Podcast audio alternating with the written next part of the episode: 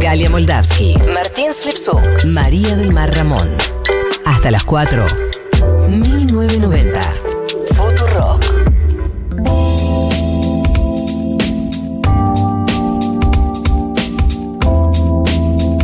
y 37 en la República Argentina.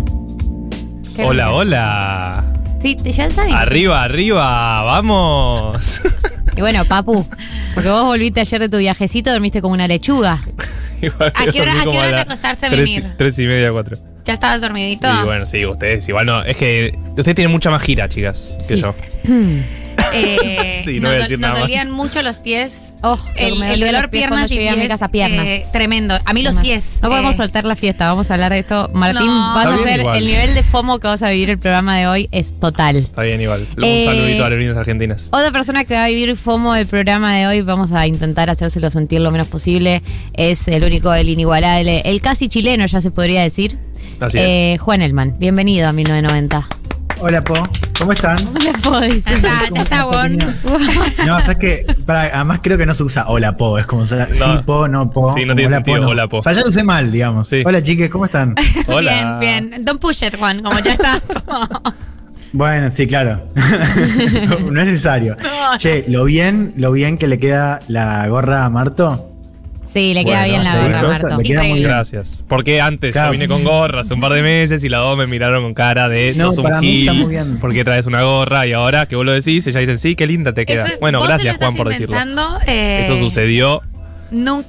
eso sucedió. Sí, sí, la ahora verdad. que ustedes usan gorra, ahora que ustedes en el grupo se familiarizó usar gorra, ahora me la aceptan. te pidió- Pero está bien. Bueno, No, pero le No queda muy hablar. bien. Porque saben que usar gorra, eh, bueno, tenés que tener la cabeza indicada, porque hay, hay cabezas que no dan para gorra. Totalmente. Caso, por ejemplo. totalmente. Hay muchas mal. cabezas que no dan para gorra. Pero Juan, vos sos muy exagerado. La vez pasada hicimos la prueba con Es vos y que se te veía bien la gorra y vos sufriste un montón. Dijiste, no, no voy a hacer esto, esto se me ve mal. Te la sacaste. Dijiste, yo no tengo la cabeza para esto. ¿Cómo se Bueno, tampoco para que lo cuentes al aire, boludo. Que pasó en privado. Eh, lo cuento al aire. eh, no quiero, o sea, estoy muy cerca de volver a sacarlo de la pieza a la que no nos invitaste, pero. Bueno, salió, sí, se nota, hija de puta, me hiciste fuck you recién. Se te vi. Me- o sea, Pero- voy a saludar a María del Mar Ramón Vélez. No, No me hace un o sea, mes. yo ya te había saludado, vos no me saludaste, viste a Marto No, y lo saludaste hola. muy emocionado, como Marto.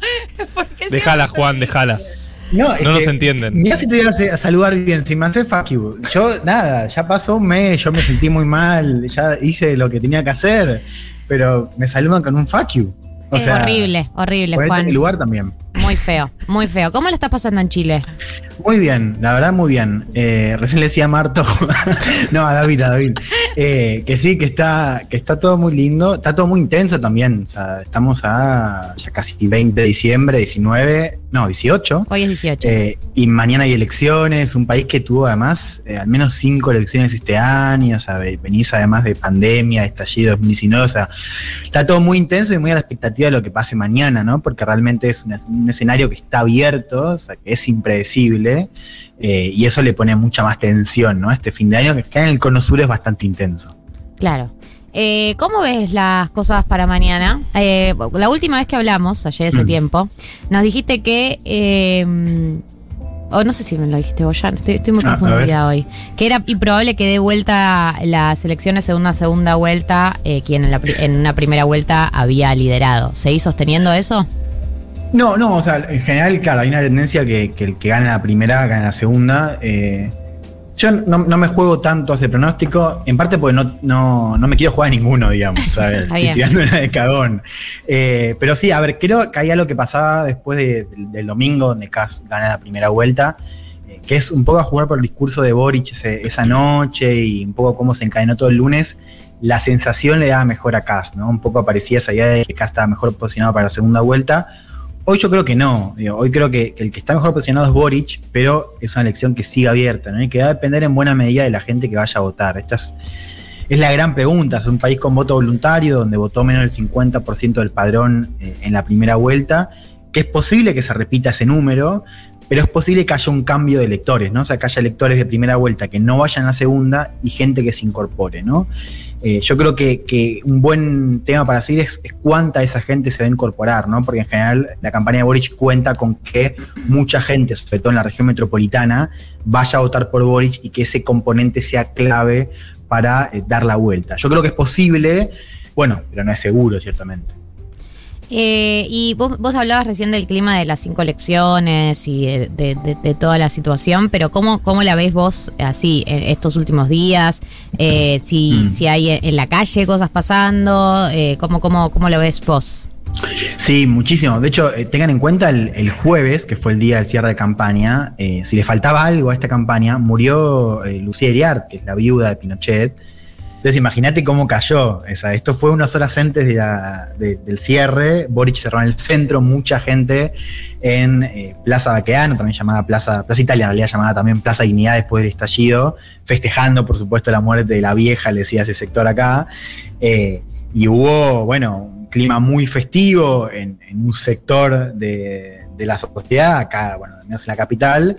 Otro sector que, que, estaba en Las Condes, en el cierre de campaña de, de CAS, que por supuesto era otro clima, eh, y fue un día bastante agitado, ¿no? Y ahí vos tuviste movilizaciones en distintos lugares de la capital, sobre todo ahí te decía eh, Plaza, Plaza Italia, Plaza Dignidad, eh, y de hecho ese día termina con una intervención a la madrugada de la gente de CAS, que hace algo que para mí estuvo bastante bien, o sea, fue como un gran momento de campaña, que es que va a la noche ahí a, a- Plaza Dignidad y agarra como un sector y le pone como unas carpetas de pasto, le pone florcitas, lo pinta, haciendo un poco esta cosa de, o sea, vos veis como un, un monumento que una parte está como arreglada, mostrando eso como los, los dos, los dos chiles, ¿no? Como el Chile de Kass vendría a ser el Chile más prolijo, ordenado, eh, y, el, y el Chile de Boric, ¿no? Eh, más desordenado, sucio y demás, ¿no? Justo además en el epicentro de la protesta, del lugar donde se protesta en Chile, ¿no? Entonces fue como una, una, una movida eh, bastante, bastante interesante, ¿no? Y que marca un poco también, bueno, todo lo que está en juego, ¿no? Eh, esa campaña que,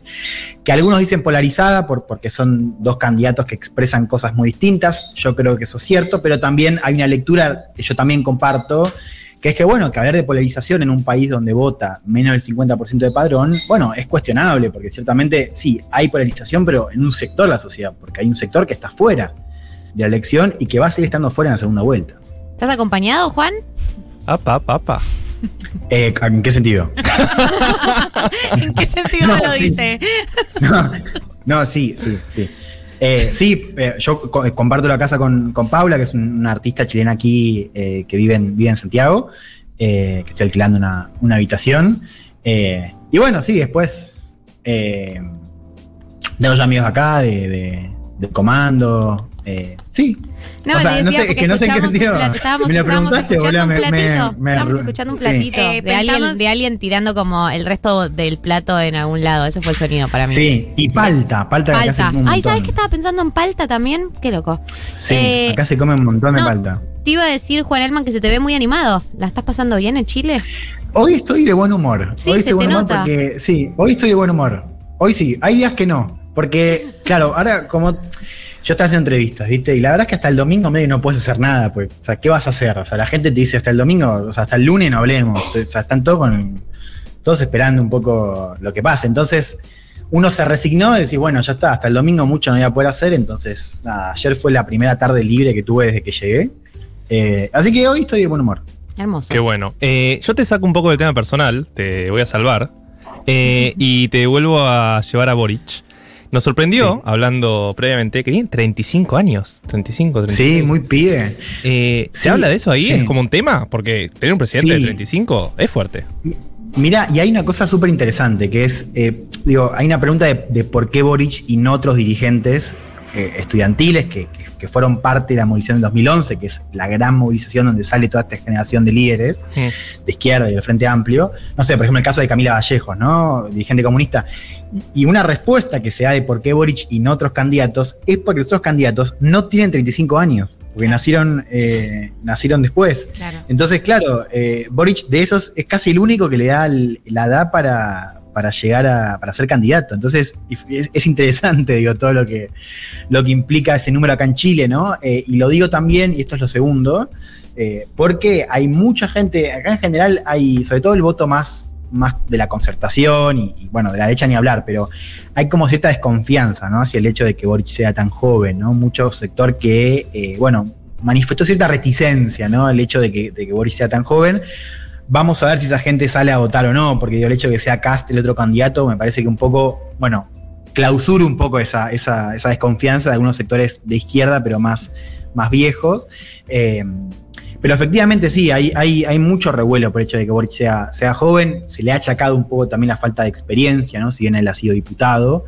Eh, pero bueno, sí, es un tema, es un tema el hecho de, la edad, pero también es, es, un reflejo un poco de esta generación que creció al calor de esas protestas eh, y que hoy, bueno, eh, están en buenas condiciones de ser parte de la, del gobierno directamente. Juan, tema más influencias eh, y relaciones internacionales de estos dos candidatos. Eh, hemos visto que, como, como pasa siempre, igual eso nunca define una elección en un país latinoamericano, pero hay un claro apoyo como de las figuras públicas progresistas muy fuerte a Boric. Vemos a Pedro Pascal sacando sus remeras, como la Sí. remera de la remera de Boric, hay, hay, Pero, hay una euforia. sí. Se tan gana, boluda, se tan gana Yo, estaba eh, pensando eso. eh, Debe haber determinado la elección, esa historia de Se tan gana fue. Pero bueno, además de esto que vemos que, que hay como este apoyo a Boric, ¿quién está apoyando a Casti? ¿Cómo es el vínculo eh, con Mm. las derechas en este momento, las derechas latinoamericanas y regionales? Bien, es una gran pregunta porque uno mira los, el- el- los- las posiciones, discursos y alineamientos de Cast eh, a nivel internacional y efectivamente es un candidato de ultraderecha. Digo, vos tenés, Cast es parte de esta iniciativa conocida como el, el Foro y la Carta de Madrid que nuclea digo, de líderes como Javier Milei en Argentina, eh, bueno, los Bolsonaro, el clan Bolsonaro en Brasil, ¿no? O sea, todo, bueno, María Corina Machado en Venezuela, o sea, todo el, el sistema ultraderecha en América Latina, bueno, y Vox en España, Cast es parte de esa iniciativa. O sea, uno, uno puede pensar que los apoyos, o sea, que, la candidatura de Cast se inscribe en las candidaturas de ultraderecha a nivel regional. Ahora es interesante porque acá en Chile en general, la prensa, el sistema político, hace un esfuerzo bastante grande para correr a Cast de ese grupo. Entonces, la candidatura de Cast, según ese, ese sector, se lee más como una candidatura, bueno, un poco más a la derecha que Piñera, pero no como una candidatura rupturista, digamos. Entonces, es interesante esa atención, pero efectivamente el alineamiento de Cast, digo, a nivel internacional, corresponde a una candidatura de ultraderecha, si bien ha tenido apoyos también de, de otras derechas, digo, no sé, tipos como, bueno, Vargallosa, que apoya todo lo que sea de derecha en América Sí. Latina. ¿Qué es esto? ¿Lo a puedo Kast. apoyar? Claro. Bueno, Macri cuando estuvo acá, Macri se juntó con, con Piñera y bueno, también eh, hizo un guiño a la candidatura de Cast, digo, ha, ha tenido apoyos de, de las derechas, ¿no? En un sentido más amplio en América Latina. Y en el caso de Boric, bueno, lo ha tenido de los líderes de centro izquierda. Cuando, cuando estuvo Lula en Buenos Aires la semana pasada, lo vimos con una gorrita de Boric, ¿no? En ese sentido, Boric ha tenido el apoyo de eh, todo el sector bien amplio del progresismo en América Latina. Recién contabas esto de que los medios lo ubican acá un poco, solo un poco más a la derecha de Piñera y pensaba que en la, en la primera vuelta claramente eran dos extremos, pero supongo que ahora para el balotaje lo se quieren mostrar un poco más en el medio, ¿no? Hubo como cambios en, de- en Sí, estos sí. meses de primera vuelta hasta balotaje. Sí, muy, muy latente, ¿no? De hecho, es, es uno de los grandes temas, ¿no? Esto de. no, hay un chiste que para mí, a mí no me gusta mucho porque, porque creo que no es correcto, pero que se comentaba esto de que le daban dos semanas más y medio que, que, o sea, que- que estaban los dos en la misma onda, digamos, Claro. como que, que cada, cada semana que pasaba se, se mimetizaban cada vez más. Yo no creo que sea así, pero sí me parece que efectivamente los dos candidatos eh, han acercado posiciones, eh, sobre todo a, las dos grandes coaliciones de su polo ideológico. ¿no? En el caso de Boric, la llamada exconcertación, ¿no? Digo, esta, esa coalición de partidos centro-izquierda a la que Boric se ha intentado acercar, de hecho ha sumado economistas y dirigentes a su plataforma, y en el caso de Cast hizo lo mismo con la centro-derecha, ¿no? que es la coalición que hoy tiene a Piñera todavía como líder. Entonces, sí, efectivamente ha habido un cambio en programas, ha habido un cambio en el tono. El último debate, que fue el, lunes pasado, vimos a los dos con un mensaje, bueno, muy distinto al que mostraban en primera vuelta, ¿no? Y el caso de Boric, eh, digo, para, en, el caso de Cast también lo vemos, ¿no? Pero el caso de Boric eh, ha sido bien interesante, ¿no? Como eh, yo les decía, esta generación, ¿no? Boric era una persona que planteaba una ruptura más clara con esa centroizquierda y que ahora también a jugar por un- por un- porque si es gobierno la va a necesitar como aliada, bueno, tiene un mensaje mucho más de continuidad, ¿no? También lo vimos incluso con la reunión con Ricardo Lagos, expresidente socialista, eh, y con Michelle Bachelet, que de hecho está en, está en Chile y se juntó con, con Boric. Bien, eh, Juan, entonces, eh, ¿cómo estudia de mañana? Contanos para que nos Mm. imaginemos, para que viajemos ahí con vos. Juan Elman, Bueno, mañana- hablando, columnista del programa, digo, por si la gente... Mañana me despierto, una paltita. No, voy a, voy a caminar un poco a las escuelas. eh, hoy voy a una población que es, eh, acá es, es muy zarpado, creo que lo comentamos en la primera vuelta. Vos tenés que las comunas ricas votan cerca del 80% y las comunas pobres eh, votan menos del 40%. O sea, es muy zarpado porque vos tenés el, el- el promedio, claro, de, de participación del 50%, pero vos haces un poco de zoom y es abismal la diferencia. Ahora voy a, una de esas poblaciones a ver un poco cómo, cómo está el clima previo a las elecciones. Eh, mañana creo que voy a recorrer más por acá, por Santiago Centro, un poco las escuelas y demás. Y, y después, eh, bueno, yo estoy acreditado para, lo- para los dos comandos. Creo que voy a arrancar por el de Boric. Eh, si gana Boric, me quedo ahí. Y si no, me tendré que ir al, al de Cast. Esa es un poco la, la cuestión. Eh, sí, sí, con una elección que les decía está, está todavía abierta. Si bien es cierto que en el comando de Boric están un poquito más confiados porque las últimas encuestas que circulan por privado les dan bueno, números eh, un poco más holgados eh, de los que circulaban los últimos días. Bueno, nos enteraremos mañana. Juan, te liberamos, que tenés algo que hacer. No sé exactamente qué, pero algo tenés que hacer y queremos que lo hagas. Así que gracias bueno, por lo voy a hacer. por este programa. Chiques, un placer que tengan buen programa, que se recuperen también ustedes dos. Eh, las veo bien, igual, las veo regias. A vos te veo con anteojos, Gal. Pero está bien, está bien, las veo bien. Feliz año nuevo.